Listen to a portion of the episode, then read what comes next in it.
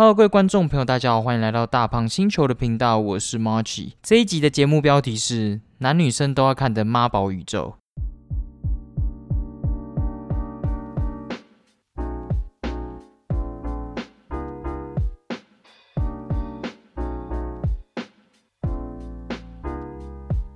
Hello，不知道大家最近过得怎样？应该开学，大家应该都蛮愉快的吧？因为现在录制的时间跟上传的时候，应该都已经开学了，这样，然后应该已经上课一两个礼拜也说不定了。因为像我就上课一两个礼拜了，那我觉得现在开学了之后，就会感觉之后应该会变得比较忙。虽然我现在因为排课的关系，礼拜五就没事，但是感觉之后。学校的事情应该也会开始多，呃，我只求我自己能够就是保持着一个礼拜一更的最低要求啊，就希望能够一直维持着这样子，看能够 做到什么一百级吗？甚至什么，我我自己希望有一个目标啦，希望有一个目标，然后慢慢走这样。假如能够到达那边的话，我就可以来做一个算是双人的节目嘛，因为我一直想要跟别人做访谈这样。啊，假如能够集数再多一点的话，就会让我感觉我自己的那个经验值比较够了这样。虽然现在看起来还是有蛮多需要学习的地方，像是最基本的就是音质嘛，音质这个地方还是要克服。而且你要双人录音的话，我之前也有说过，你要克服的难点又更多。所以我只觉得现在开学，然后。还是跟大家讲一下，说不定以后还是走一个礼拜一更这样。但我觉得一个礼拜一更应该算蛮不错的，因为现在我的集数的总时长都拉得蛮长的，所以我觉得这样大家应该也可以一次听比较久。不然我做两个小短集，感觉也不太好。我自己是希望以后能够有机会，每次的话题都有办法多到让我有办法聊一个小时以上。但是因为我现在不是一个生活那么丰富的人，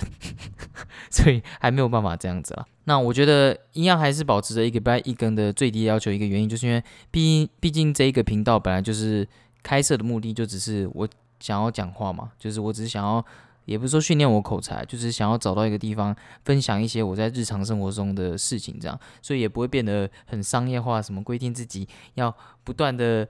大量的出 podcast 啊，什么演算法这些那里有没？诶，我不知道 podcast 有没有演算法，这我不知道。所以我其实本身也没有什么太大压力，我只是给自己一个制约，就是希望自己每一个礼拜至少都有办法发一集，就希望小编也有这个制约，但明显看起来是没有。所以我觉得，假如等之后，假如有那个万分之一，甚至十万分之一。或者是百万分之一的机会，假如有人既然会催催更我的话，那我就再来想办法这样，或者是我真的开始有一些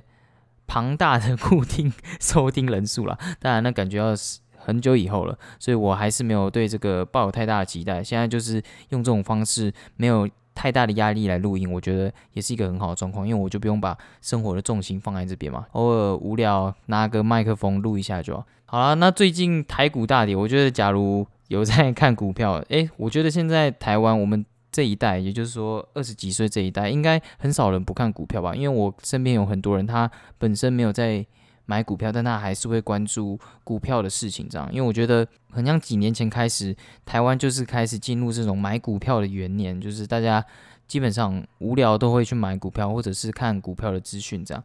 因为我觉得我自己的想法是认为，你假如能够买比较有那种护城河的公司，他们所谓护城河就是有专利啊，或者是长期经营、长期获利的公司，那基本上你把钱交给他们，而不是存在银行，因为存在银行你感觉就是就在那边，而且现在利率不是越来越低，所以才让大家想要去投资嘛。那我觉得你只要把自己的钱。然后拿给他们，因为他们比较会用钱去赚钱嘛，所以我就觉得应该可以赚到比较多钱。理论上来说是这样，当然有一些人他们都是靠股票什么每天一定要获利多少啊，或者是有一些比较厉害的投资的心法就不一定啊。我自己的想法是这样，所以我都会做偏向长期的这样。但不知道为什么我自己虽然本身有做那种小投资嘛，但我最近台股大跌，我只能说真的苦海无涯，因为我自己从开始玩到现在，我有一只股票原本想说今年有。有这个机会就可以把它卖掉，这样，因为我觉得，假如你有玩股票的人就会知道，其实买股票跟卖股票这两件事才是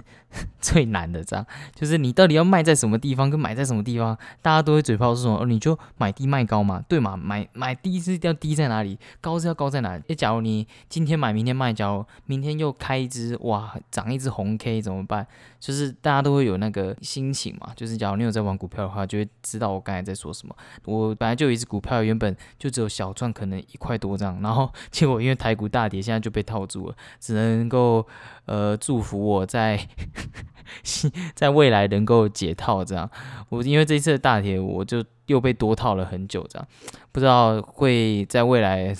能够多久才会解套。那我觉得就是只能说股票这种东西，就是要么靠运气，要么就是你要很懂才能去买啊。我自己在买这只股票的时候，我就完全都不管那些什么 K D 啊，或者是哦外资买了多少啊，甚至我。一开始在玩的时候，也不是玩了，一开始在投资的时候，连季线、月线那些什么都不看，我就只是哎，这只看起来低低的，哎，看起来有那个感觉，哎，最近哎，这个名字听起来不错，这数字不错，直接买，这样我完全都不管那一类的。但我到时候就有跟啊啊，像小编爸爸，小编爸爸他就有在古海这个地方有有耕耘蛮长的一段时间，然后就有跟我说，哎，到你可以怎么去买啊，或者是你可以看什么东西啊，就是。介绍我一些资讯来看，这样就知道现在目前的题材是什么啊之类的。然后有哪一些公司是他们真的有长期在获利的，这样他就会跟我讲说：“哎，到底散户那种比较不会输的做法在哪里？”因为我觉得散户基本上不要输，我觉得就蛮厉害了。那我自己现在玩下来的感觉是这样，因为像我去年的获利，我也不敢说我是超强的股神啊。但至少就有办法赚一点钱，我就觉得不错了。这样，所以我觉得之前的我嘛，完全都不看那一些什么技术指标啊之类，但现在就会开始去看了。之前的我，我也不相信题材什么之类的，像别人在夯那个什么第三代半导体，我就想说屁嘞，第第三代半导体是这样，而且我还听别人说什么人多的地方不要去嘛，就所以我根本那时候根本鸟都不鸟，然后到时候就买了一个第三代半导体，今天买明天就赚，就哇。真香，真的真香，就是到时候还是你还是要相信这个题材了。就是你假如能够抓住这个题材，然后相信它的未来的话，我觉得就会就是你基本上赢面，我觉得就还算不错。我自己玩下来的感觉这样，当然我这都不负责任发言，因为我的本没有很大，我也才玩没多久而已。我自己就是一些小小的心得。诶，但我也听过有人说，你像巴菲特吧，说不要花钱买未来。所以到底你？自己的胜利的策略到底是什么？我觉得这个都是要自己去看。因为假如你单纯都听别人，然后再做投资的话，到最后一定你自己也会输的心不甘情不愿。但是我现在虽然被套在这里，但我就会开始思考：诶，我到底有哪个地方没有注意到？我就是会自己去检讨那些那个投资股票的策略啦。所以我觉得。你假如把投资股票当做是一个呃练习，也不说练习啊，就是对未来环境题材的一个训练的话，我觉得就不错。不要真的拿自己的身家进去玩，可能你拿一些小小的钱，然后有一些紧急预备金，然后做好一些合理的财务分布，因为有一些东西确实它就是真的。风险非常的低嘛，像零零五零就真的风险非常的低。我觉得你是这样的玩，然后用小钱去跟题材啊，或者是训练你自己买股票的一些眼光，那我觉得你玩下来的心情就会变得很好。我我自己觉得啊，就会你比较看得开。但我还是自己玩下来，还是觉得有一句话还蛮受用的，就是玩股票就像是在倒着开车。然后你假如能够了解那些技术指标，就是用后视镜倒着开车。不管你知不知道技术指标，基本上买股票就是一种倒着开车的行为，就是都很危险。但是至少你了解技术指标，那一些有的没的话，至少不会那么危险。就你说不定能够用这些方式避免掉避免掉一些行为，但有办法百分之百避免吗？这一定是不可能的。假如有人能够用这些方法百分之百避免的话，我觉得他。一定非常 非常的厉害，这样就是他基本上应该会变首富吧？我觉得。那那我不知道我的听众有没有就是买股票人，因为我自己现在都有这个深刻体悟啦，就是不知道你们有没有这种深刻体悟，就是没有在玩股票的人就最会炒，就是最会在网络上嘴炮一堆。因为我现在我看，包括就是 PET 啊，或者是在各种方面，我感觉那种在嘴炮的人，说不定他们自己都没有买这只股票，或者是他们自己根本甚至连开个户进去买都没有，甚至在现实生活中，说不定有遇遇过这种人，这样，就他们可能都会发个现实啊，然后说什么，哎，最近有一只股票大跌嘞，哇，这只股票怎样？哇，马斯克就怎样怎样，那我自己心里就会想说，你真的得了解马斯克那只股票是这样吗？甚至他们还说什么，哎。那个美股要不要买一张啊？那我想干美股，你买一张，你是你是发疯了是不是？美股买一张，哎，就是假如有有人懂我的意思，就会知道一张到底是什么梗这样，因为。根本我我们这个年纪人有办法买一张美股，这个完全就是不可能的事情。甚至一张这个单位，基本上在美股里面应该就是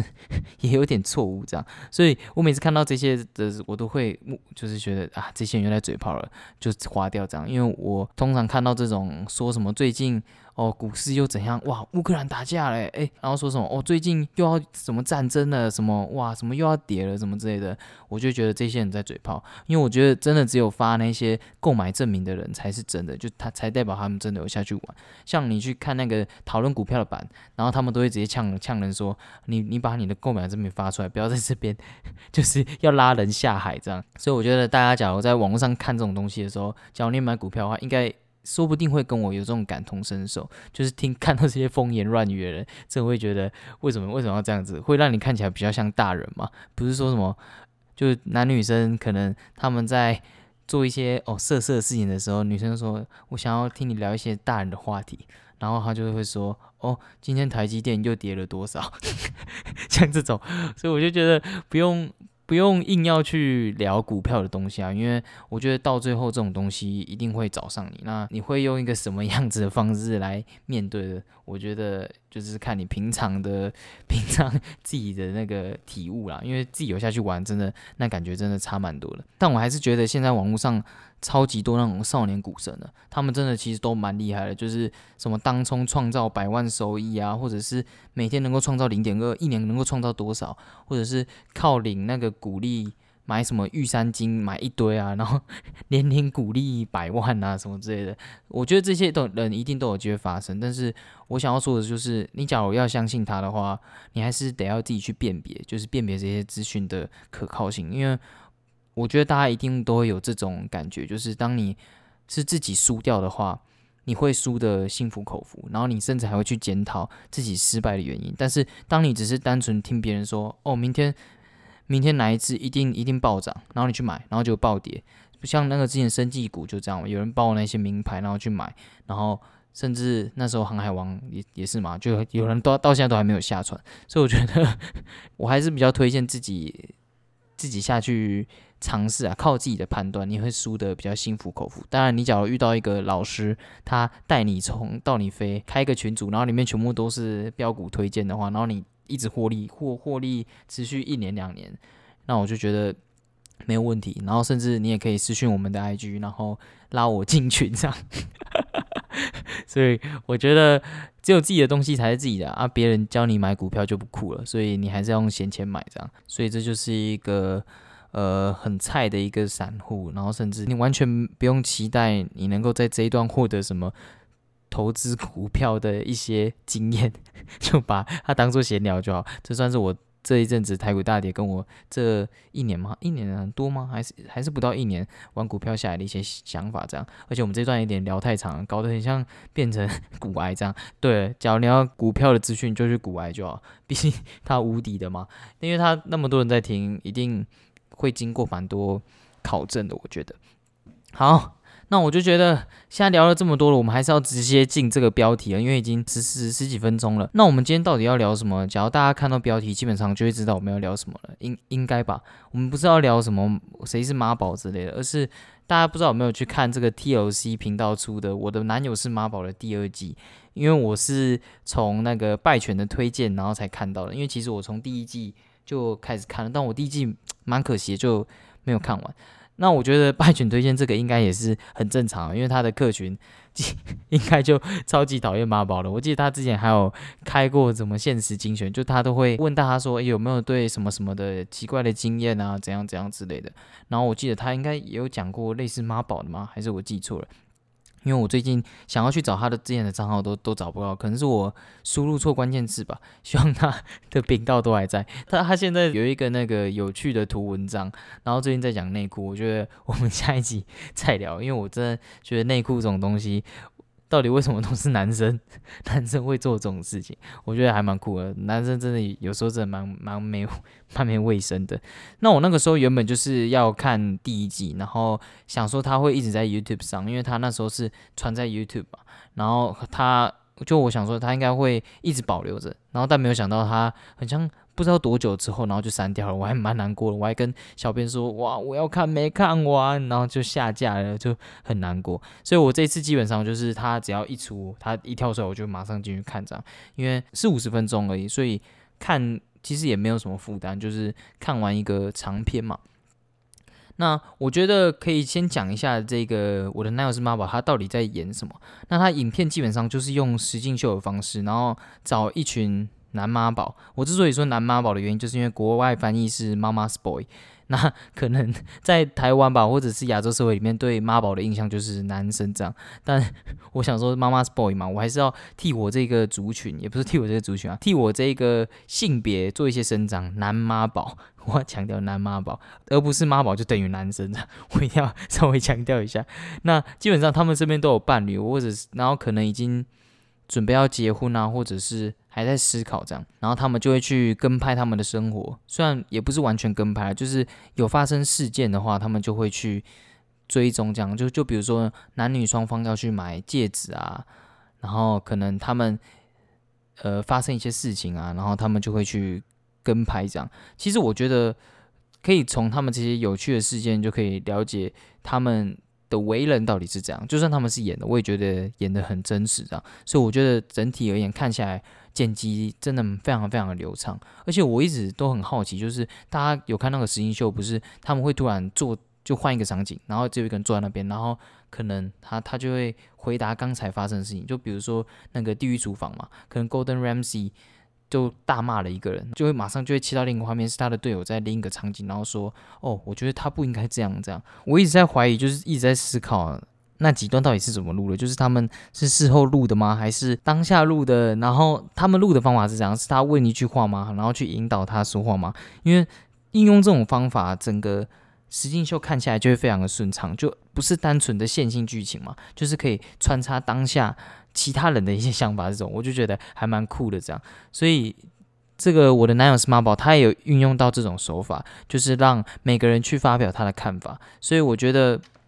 它好玩的地方就是所有的人都有机会能够对着摄影机发表看法，像男生的妈宝，或者是女生妈妈，甚至闺蜜，甚至他的爸爸妈妈。都有机会有办法去发表，你可以知道蛮多人的一些想法，这样。那透过这些想法，我觉得你就可以了解每个人的定位，然后甚至从一个认识他十几二十年来的人去了解到这个角色的本质，我觉得就很不错，而且看的会很顺畅，看的也蛮自然的。我觉得，那基本上我们这个妈宝宇宙。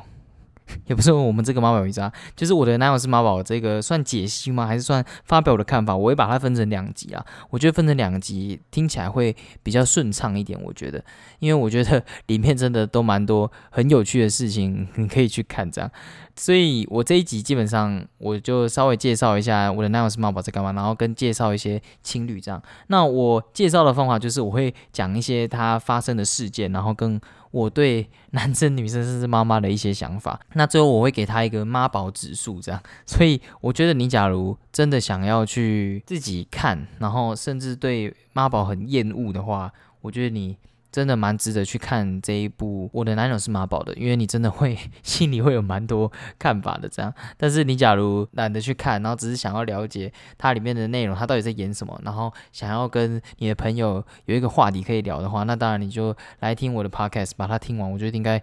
你就大概可以知道每个角色这样，因为我每个角色都会说出他的看法。哦，对了，就是 T L C 他也有剪出《我的男友是马宝》的精华，你也可以直接去看他的精华，基本上你就可以看到很多非常。耸动的一些精彩画面，这样那些真的都堪称 你在你在现实生活中非常难看到，就是我真的还没有见识到这种场面，这样真的很厉害。他们竟然有办法拍出这种东西，真的真的太厉害了，TLC 真的太厉害了。那我基本上等一下讲的顺序就是会照着妈宝指数去进行的，所以一开始的妈宝指数当然会比较。比较低一点，就是我所谓的妈宝指数，我会从男生的视角下去做判断啊。当然，假如你是女性的听众的话，呃，应该 应该比较少吧。假如你是女性的听众，然后再听完我的想法，然后觉得，哎，怎么会这样子啊？这个这个男生明明就超超妈宝的，怎么可能？靠，妈姐是妈宝吧？假如到时候你在听完我的这一集 podcast，然后你有这种想法的话，欢迎来信跟我讲。假如我觉得你。讲的话有说服到，我会认为你是在从女性的角度去做切入的话，那没没有问题，我会在下一集刊物我的说法，这样。那我当然我也会把这一集播给小编听，因为她算是我身边最熟的女性朋友嘛，女性朋友，女性，她也对啊，她也算朋友，女性情侣，女性朋友，呃呃，随便啦，大家大家懂我的意思就好。那我会播给他听啊，但他没有看过我的男友是妈宝，所以他可能就只能从我一些片面的资讯去判断我对这些角色的看法。好，那准备好的话，那我们就开始喽。好，那第一对我们要来介绍的是未婚夫布莱恩跟翠丝。其实我一开始看到这一对的时候，我会觉得未婚夫布莱恩怎么可能会他会是一个妈宝？因为他的外形就看起来不像一个妈宝，你知道吗？因为我对妈宝的刻板印象应该就是。应该就是啊，无意冒犯啊。我对妈宝的刻板印象应该就是那种，就是屁孩型的啊，不然就是有点瘦弱的那种。但这个未婚夫布莱恩基本上。就看起来很像一个 rapper，甚至很像一个 NBA 的球星那种感觉，因为他确实也有在高中的时候，然后有在打球，而且他自己的事业很像也算是不错。然后他们有一个小孩，呃，不是他们两个生的，是翠丝，她是单亲妈妈，她在高中就怀孕了。这样，那我觉得这个男生算是我在里面稍微可以接受的，就是他真的有想要试着去跟他的妈妈沟通，然后他甚至有一段我觉得说的很好，就是。他很喜欢翠丝，然后甚至尊重他有小孩的一个原因，就是因为他觉得自己也是单亲妈妈带大的，因为他的妈妈也是对啊，就单亲嘛，所以他很尊重他，然后也接纳了他这个小孩，这样，所以我觉得这个人应该算是一个很很不错、很不错的人嘛。那我觉得他在里面确实真的比较起来，他也没有做什么很扯的事情，他就只是。呃，心心地善良了一点嘛。那他们在我的男友是妈宝里面，就主要就是在吵。呃，他们因为要结婚了，然后因为结婚就要有蜜月嘛，然后他的妈妈也想要跟去。其实基本上在我们平常人眼里，这件事情就是完全不可能发生嘛，因为蜜月就是呃属于两个人的空间嘛，然后想要一起度过这个浪漫的时光。因为接下来可能到结婚之后，就可能对。双方而言就是比较一个平淡的过程，所以他们当然会想要在呃结婚之后有一段时间可以感受这个可能是什么爱情的温存嘛，或者是什么之类的 那种话。其实我也不懂我在说什么，所以我觉得他的妈妈想要跟去，基本上在平常也就是不可能。但是因为这个男生，我刚才就说他心地真的很善良，所以他就。他就说他他想要他的母亲去，然后甚至他还希望他的母亲能够在他跟翠丝结婚典礼的时候能够一起跳舞，因为他认为，呃，他的妈妈没有这一段过程，因为他是单亲妈妈嘛，然后他结他也没有结婚典礼，然后也没有蜜月，所以他希望他能够参与，然后甚至他希望他在。这一个时间点能够是跟翠丝能够占有相等的角色，虽然听起来这件事情还是不合理，但是不知道为什么我在听完他的这段论述就会觉得 很像，也有点同情他。就是你知道吧？就是有时候发生一件事情，你可能会从完全否定一个人，然后变成呃，对啦，但是我我懂你的想法，我也很谅解，但是难道没有其他解决方法吗？就会变成这种心态，我我感觉了。所以我觉得他跟其他人比算比较有种，因为毕竟。翠丝一开始就跟他说不可能，这件事情完全不可能，就是让妈妈能够参与到蜜月这样。呃，对啊，确实以女生的想法来看，这觉这件事情绝对是不能退让的。所以我觉得未婚夫这个布莱恩他也是很很有很有种，跟其他人比很有种，就是他们就约到一个地方，然后就是跟母亲说不要带他去。他其实说的很婉转啊，就是说。呃，他们其实还没有思考你要不要去，就是意思就是你不在他们的计划内啊，这样。但是这个母亲就很很想要去，就是很坚持说要去这样。所以我觉得，其实这个男生他也知道蜜月去会对他们双方之间很奇怪，因为确实啊，确实就是很奇怪。但是他因为我刚才说的那些原因，就想要试着去跟妈妈讲解。就是也不说讲解，就是想要去说服他，想要让他不要那么伤心。但是这个妈妈就很会话术别人，她马上就话术那个布莱恩说：“哦，小孩他可以顾啊，就是你只要带上我，绝对是有益无害啦。就是我会帮你们顾小孩啊，然后你们就好好享受你们两人的空间啊，没关系，这样这样，我绝对不会让你呃就是感到麻烦的之类的。”然后男生就想说。啊，也也是啦，但是他还是有做最后一个尝试。我觉得这是我对这个男生就觉得蛮佩服他，不是佩服他，就是会觉得他很辛苦的地方。就是他还说，哎，但是假如要带妈妈你去玩的话，我我可能还要多花很多钱啊，然后就是机票钱啊，什么都还要再另外花，然后房间还要另外订。其实我觉得他就是想要让这个母亲说，好了，既然你都要花那么多钱，那我不要去好了，就是让母亲变成一个。很会体贴人的这个角色，你懂吗？就是另类的给别人台阶下，但没有想到这个 这个妈妈就是完全不愿意下这个台阶，她就说我不管，我就是要去，我就是呃他们的行程在哪里，我就是要去这样，然后甚至他们之后。有一起出去玩的时候，他妈妈还会一直拿那个旅游手册出来说：“哎，我想要去这个地方玩，我想要去这个地方玩，这样这样。”他们甚至还没有计划要带他去这样。呃，其实虽然讲那么多，听起来他妈妈是一个很讨厌人，但其实我觉得，你假如身处在那个空间里面，你是那个男生的话，我觉得你也会希望不要伤害到你的母亲，因为确实他就是一个单亲嘛，然后他确实没有过这些经历，然后你也希望他能够。有，所以到底要怎么样去在这两点之间，就是能够让你的妈妈有这些经历，然后过得快，然后又能够让你的老婆能够 享受这段蜜月旅程，我觉得这是最难的。他演这一出就会让我觉得哇，好，他好辛苦哦。但我会觉得，因为到最后很像，呃，女生也明显就是有退让了，因为其实这个婆婆她也有给出她的承诺嘛，所以我觉得以一个。呃，他是他的老婆，然后他也想要让他不要那么难做人吧，所以他也有表达出他的贴心的一面，我感觉。但比较可惜的是，就是事情都没有往他们两个想的那那样去发展。就是他来到这个饭店之后，就开始跟大家 hang out 啊，然后还去拿着酒，然后跟大家。跟大家说，哎，你叫什么名字啊？哦，你叫什么名字啊？然后说，哎，然后那还有人问他说，你跟谁来？我说，哦，我跟我跟那个我儿子来，他们蜜月啊，我我要去顾小孩什么之类的。然后后面就有一段超级尴尬的，就是布莱恩跟翠丝在享受一个水疗，就是他们的私人空间这样，也不是私人空间，就是那个地方就只有他们两个。然后就突然他妈妈就突然出现，然后要要走进来这样，然后翠丝就问说，哎，那那小孩嘞？然后他妈妈就说：“哦，饭店有育儿设施啦，所以我就直接把他们丢在那边。”然后我就觉得，干超傻眼的，就是这个情形就会演变成最烂、最不好的一个地方，就是因为布莱恩其实他心里想的就是他希望能够讨好两个人，但虽然很难，但是我觉得真的有机会可以实现，就是他真的好好顾小孩就好，而且好好顾小孩，说实在话，你也算是有享受到这趟旅程嘛。但没有想到，他的他的妈妈就这样拖他的后腿了，这样就没有让他呃能够很好的讨好他的老婆，这样。所以我觉得，嗯，这个角色也不是这个角色啊，就是这个人他在我心中的评价其实不会到很低，就是因为他长得蛮帅的嘛。这是好，这是另外另外加分，而且重点是他有跟妈妈沟通，我觉得有沟通才是最重要的。就是你假如愿意为了你的另一半去沟通，那基本上你在我这边的妈宝分数就会变得比较低一点。因为我觉得妈宝有一个很重要的特质，就是他们很害怕去跟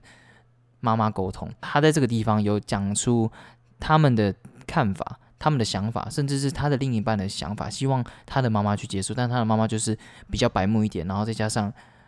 这个布莱恩他心地有点太善良了，就是他会觉得自己要为他的母亲负很大的责任，因为毕竟是他妈妈养他长大的嘛。就是他在开头其实影片开头就是有讲过很多这种话，就是他认为他应该要跟他的妈妈是生死之交之类的，然后再加上他的妈妈也不愿意去做退让，但我觉得，呃，这个妈妈也没有到很不好的，所谓的很不好是跟其他的妈妈比，因为这个妈妈其实她没有对女方很反感，就甚至还说，诶，他们怎么那么晚才把女生娶回来？这样，就是他们怎么那么晚才结婚？所以我觉得，呃，他的妈妈其实就只是很想要参与到这个他不曾拥有的过程，不曾拥有的经历，那。呃，未婚妻、未婚夫这个布莱恩，他也很努力的想要去讨好两边，但就是事实上就是他计划的还不够周全，他 没有让呃事情朝着他想要的方向走。假如是我来计划的话，想要讨好两个人的话，好，先基本上来说，我觉得我妈甚至连管都不想管我们。假如我跟小朋友去的话，我妈甚至应该不会想管我们。但是假如我是这个布莱恩的话，我应该会把呃。比如说一个很大的饭店里面，我我妈妈跟小孩可能会待在比如说水疗的地方，然后我跟这个翠丝，我们可能就会先搭 搭车去去其他的的地方啊，进行一些其他的行程，这样，甚至就是两家可能相隔比较近的饭店，然后我们住的离比较近，这样，我觉得这样也算是一起出来玩，然后但是又保有自己的私人空间，我觉得这样计划就算不错，但是我觉得或者说布莱恩辛苦了。所以我给他的妈宝指数是七点五分啊。他唯一我觉得比较可惜的地方就是他的沟通，假如再强硬一点，他说不定就可以让妈妈不要去。但我觉得就会闹得很不好，因为他给我的感觉就是他很尊重他妈妈的感受，就是基本上只要不是影响到他的地方，他都会试着去满足他妈妈的要求。所以我觉得他是一个呃。呃，不太哎，该怎么讲？他是一个太善良的人，然后才让他看起来有妈宝的特质。呃，但是七点五分还是有妈宝的感觉啦。好啊，那我们第一集基本上我就只讲呃一个就好，因为我有稍微讲一下我的男友是妈宝，他到底在干嘛之类的嘛。其实我觉得我的男友是妈宝，他算是一个蛮 有教育意义的电影，因为我觉得不要单纯就只是认为。妈宝这种事情就是一个笑话来看待，就是不要只去笑这些出现在呃这个剧里面 的人物。这样，我觉得反而要做的事就是想一下，哎，为什么他们什么样的家庭教育会让他们变成这样？然后，呃，到底假如你是那一位女生，因为说不定很多女生去看嘛，那你假如到底是那一位女生，你到底要如何选择跟？她的婆婆沟通，你要用什么样的方法来跟男生沟通？我觉得这些都是一个很好的，呃，一个换位思考的一个教育训练，这样。所以我觉得，我当我在看呃这个剧的时候，其实多数的时候，我反而不会站在男生这边，我会站在女生这边。虽然到后面有几个比较夸张的一些行径，我就会觉得，哇操，不用用到这样子吧。但我反而都会觉得，其实到头来到底。呃，这种三角的关系到底要怎么解？其实真的真的都只有那一些人知道。那我们能做的事情就是看能不能在这一段关系开始之前能够做好心理准备。所以我觉得，假如你是女生的话，你在看这个时候，不要单纯只是觉得妈宝都很好笑，都很可恶。你说不定也会受到这种妈宝诅咒哦，小心你送过来的包裹里面还附一个妈妈。所以，呃，大家假如有有时间的话，我蛮推荐大家自己去看完的。诶，但我不知道第一季要去哪里看，我觉得第一季也蛮精彩，因为我看一点点。假如有的话，可以跟我讲，我可以把第一季补上。这样，好，那我们这一集就差不多到这边喽。接下来我会再把遗漏的情侣补上，因为在接下来讲的情侣篇幅会越来越大，因为他们在整个实境秀里面占的篇幅也算是蛮大的，所以到后面的妈宝指数会比较高一点。那能够。分享出来的看法也是比较多，所以如果你是很讨厌妈宝，甚至很喜欢妈宝，听完这一集你有很大的。感想的话，下一集一定不要错过，因为下一集的人物会非常非常的精彩，真的是我觉得最屌的，他们都感觉要打起来了。那这一集录制的时间是二月二十五，那小编还是只有到三十二集，他是承诺我今天应该会更新一集啊，但他东西不见，让他找一下，他的东西不变都会很火爆，很恐怖，要小心。所以无聊可以刷刷我在各大平台的 podcast，说不定我就会更新喽。现在都礼拜天更新，那我是 Margie，拜拜。嗯，这集录制的时候是刚好发生乌克兰跟俄罗斯之间的冲突嘛。我一直认为，在现在文明的社会里面，应该大家会了解到战争的残酷性。然后我也一直都认为，战争应该是真的是最后的手段，就是应该是要避免掉，甚至不应该发生的。那我希望，只是身在台湾的我们，虽然离他们很远，但是还是能够去关注这件事情，就尽我们所能去关注这件事情。我觉得这样就够了。然后希望乌克兰和所有在战争之中受到迫害的人们能够平安。